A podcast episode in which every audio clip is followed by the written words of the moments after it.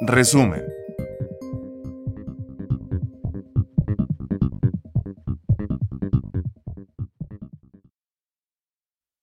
Conocer y comprender las características de los enlaces que mantienen unidos a los átomos en las sustancias nos permite explicar sus propiedades.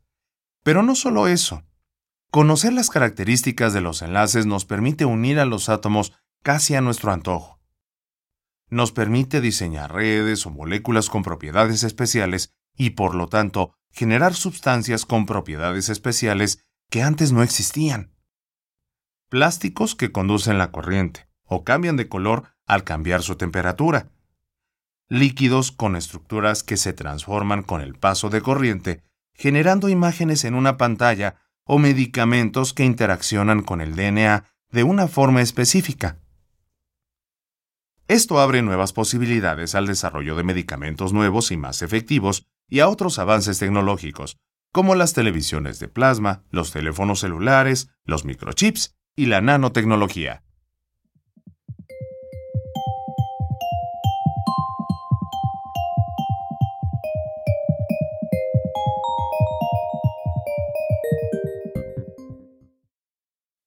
Tirando mitos. Volviendo al mito que te mencioné al principio de este audio, sobre los tatuajes permanentes y de henna, podemos concluir que además de sus efectos temporales, la ventaja que más se destaca de la henna es que se trata de un producto natural y de ahí sus bondades. Esto en realidad no tiene fundamento, pues incluso se sospecha que puede ser un agente cancerígeno. Además, algunas sales metálicas también son naturales, si como natural se entiende que se encuentran por ahí sin que el ser humano las produzca. La virtud real de la ajena es que gracias a sus propiedades solo permanece poco tiempo en el organismo, en contraste con las sales metálicas que persisten por siempre.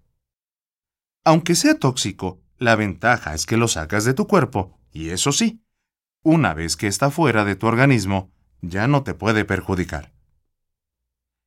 ¿Qué es lo que haría que te decidieras por uno u otro tipo de tatuaje?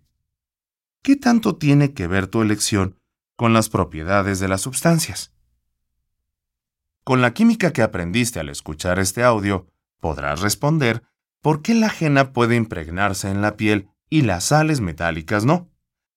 Y por qué ni los tatuajes definitivos ni los de henna se disuelven y borran con el agua. Recuerda que lo que hay que entender para responder son básicamente dos cosas. 1.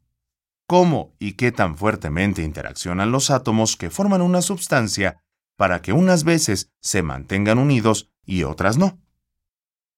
2. Cómo y qué tan fuertemente interaccionan los átomos de una sustancia con los de otra, de tal manera que al ponerse en contacto su comportamiento se modifica. Las interacciones entre los átomos permiten explicar propiedades como las temperaturas de fusión y ebullición, la solubilidad y la conductividad, todas ellas características que hacen únicas a las sustancias.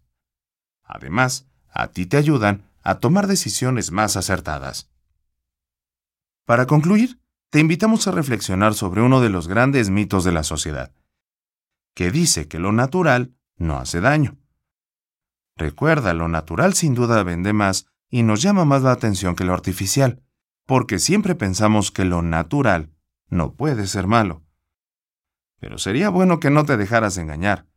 Recuerda que el cianuro es natural y el arsénico también.